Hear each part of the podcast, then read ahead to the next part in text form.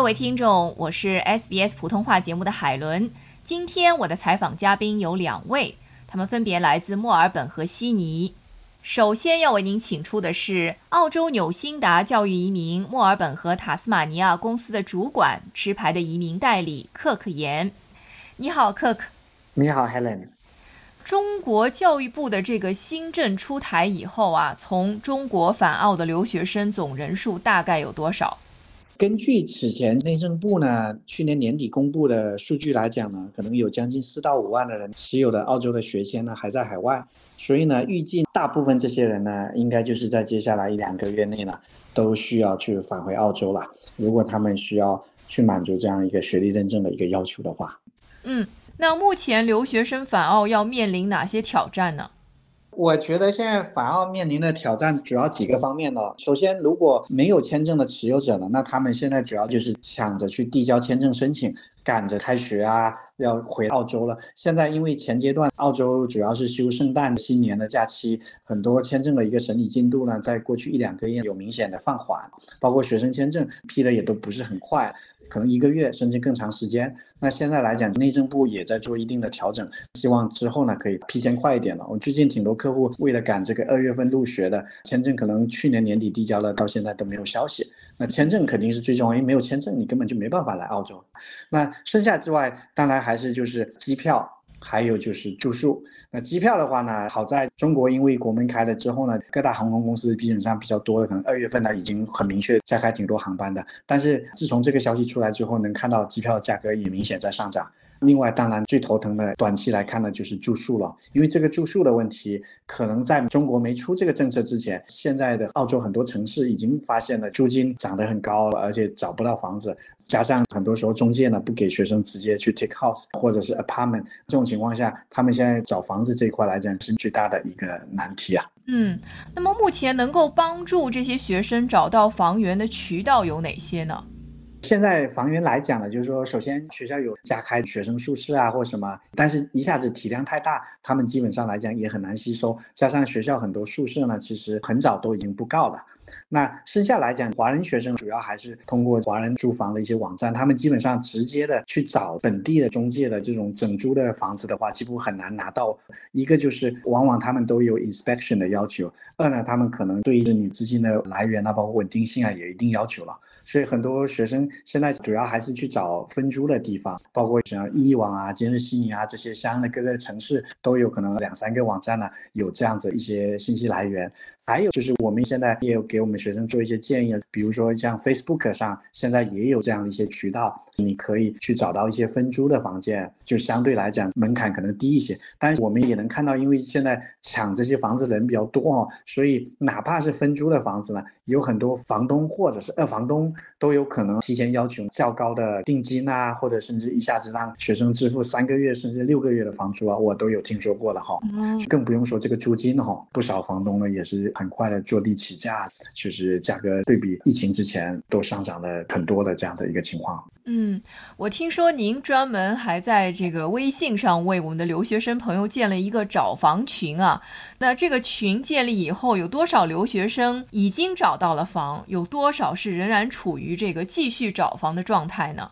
我们其实每个城市都搞群了，就是因为我们办公室也比较多嘛。那这个群我们也是希望力所能及的帮助一些学生吧。一个就是我们收集一些相关的信息呢，定期往里去分享发布。还有一些呢，就是房东或者二房东，尤其是华人的啊，包括有可能是我们以前的一些客户，那他们正好可能有一部分的可租的房源的话，那有一些学生呢，就是通过我们的群呢，有去得到这样的一个 match，或者是获得了一些有效的信息，最后找到了一个房子。但是也有不少的人呢，现在也还是在找了，我们也是尽绵薄之力。当然，海外留学生可能他有的都没有来过澳洲，他并不知道有这么多的信息获取渠道哈。那我们主要还是做一个桥梁吧，这也是我们作为中介经常扮演的一个角色了。我相信，随着比较多的人慢慢找到的话，那这个紧张关系可能也会逐步的缓和吧。因为这个政策也是比较突然，那一下子面临了几万人要过来，尤其是像悉尼、墨尔本这种大城市，他们确实一下子面临了比较大的供需失衡的一个压力了。那我相信往后一点点，市场应该还是会恢复正常了。包括政府教育部也给了一定的宽松跟期限嘛。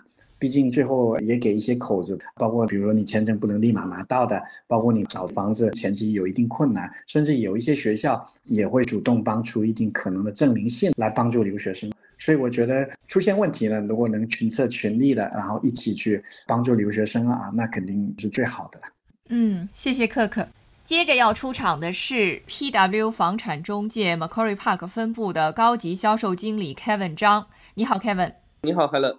我知道你们公司刚好是在 Macquarie 大学城附近，是吧？对，没错。我想跟您求证一件事儿，就是说，听说啊，最近返澳的中国留学生为了求得一个住处，主动抬高租金，有这回事儿吗？我觉得这个是在租房市场比较常见的一个事情，就是如果当一个房子特别抢手的时候，如果你也特别喜欢这个房子要去住的话，那你肯定要加一些附加条件的。比如说，我们这边常见的一般租客会先付三个月，甚至先付半年的租金，一次性。或者比如说，我现在租八百一周，那我说我可以接受八百五，然后我下周入住，这样就提一些别人达不到的条件，去赢得这个 application 的一个机会。嗯，但是留学生本身因为不属于高收入人群嘛，而且我听说他们抬高的租金还挺多的啊，不是我们想象当中的什么一两百的那种数字。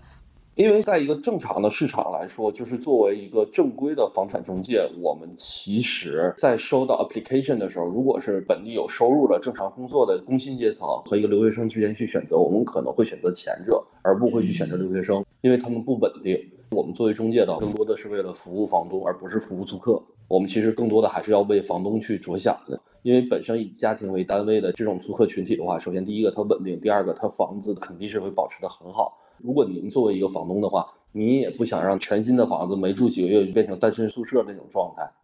嗯嗯，明白。所以留学生在这个租房市场当中还属于一个比较弱势的群体啊，没有什么竞争力，因为就是一个正常的一个逻辑思维。他比如说是一个年轻的夫妻带一个孩子，然后两个人平时都上班，那他们都有稳定的收入，然后平时在家的时间也少，也不会每天开 party 啊这种。那对于房东来说，他肯定是默认为这个房子的保持的状况会很好。其实这个也跟我们这几年吧，就是那个留学生租完的房子，我们再去验房的时候，会发现一件事情，就是真的肯定是很差。嗯，差到什么程度呢？就是留学生这个自理能力哈，真的是在租房的时候，房东是要考虑进去的一件事情。比如说外卖的盒子到处扔啊，池子里边的碗好几天没刷呀，然后回家也不脱鞋，也不定期做清洁，就这种，真的是很常见的。嗯，那导致目前访澳留学生很难租到房子的原因，除了您刚才说的这一点，还有其他的原因吗？还有就是我们，比如以悉尼为例，尤其在华人留学生这个圈子里边，那他们上的学校，比如说 UTS 啊、USW 啊、Macquarie 啊、悉尼欧啊这些学校，那其实好多留学生，尤其刚来的这一种呢，或者是待过几年的这种，他们对于悉尼的整个的认知，还是说要住在学校附近，或者是说。那我可能十几分钟、二十几分钟，我就可以到学校。那其实像这种地方的话呢，在我们说地产开发的周期，在前几年的时候，基本上都已经开发结束了。本身的一个供应量其实是有限的，再加上整个批建的周期的一个长度，然后再加上 COVID 这两年几乎没有开发商在新建房子。所以突然之间这么多人涌入进来，导致房子明显不够住。因为我们在卖一个项目的时候呢，我们都会算一个比例，一般一个项目投资和自住的比例差不多六四开或者是五五开的这种，就是一半一半。那自住的人不会把自己的房子拿来出租。比如说这个楼这个项目一共是三百间，那三百间项目一百五十间自住，那一百五十间才能出租。其实我们之前有卖过一个项目，就在我们公司对面，那个项目的自住比高达百分之八十。也只有百分之二十的人是在投资去往外出租的。那其实别看现在建了这么多楼，这个供应量还是远远不够的。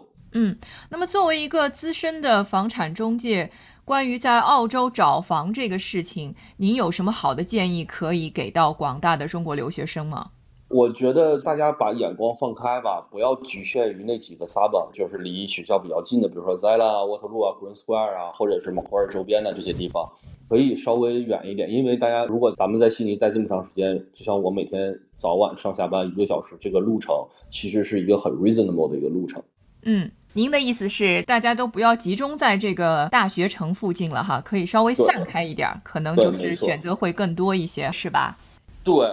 今天非常感谢澳洲纽兴达教育移民墨尔本和塔斯马尼亚公司的主管、持牌的移民代理克克言，以及 PW 房产中介 Macquarie Park 分部的高级销售经理 Kevin 张接受 SBS 普通话节目的专访。谢谢二位，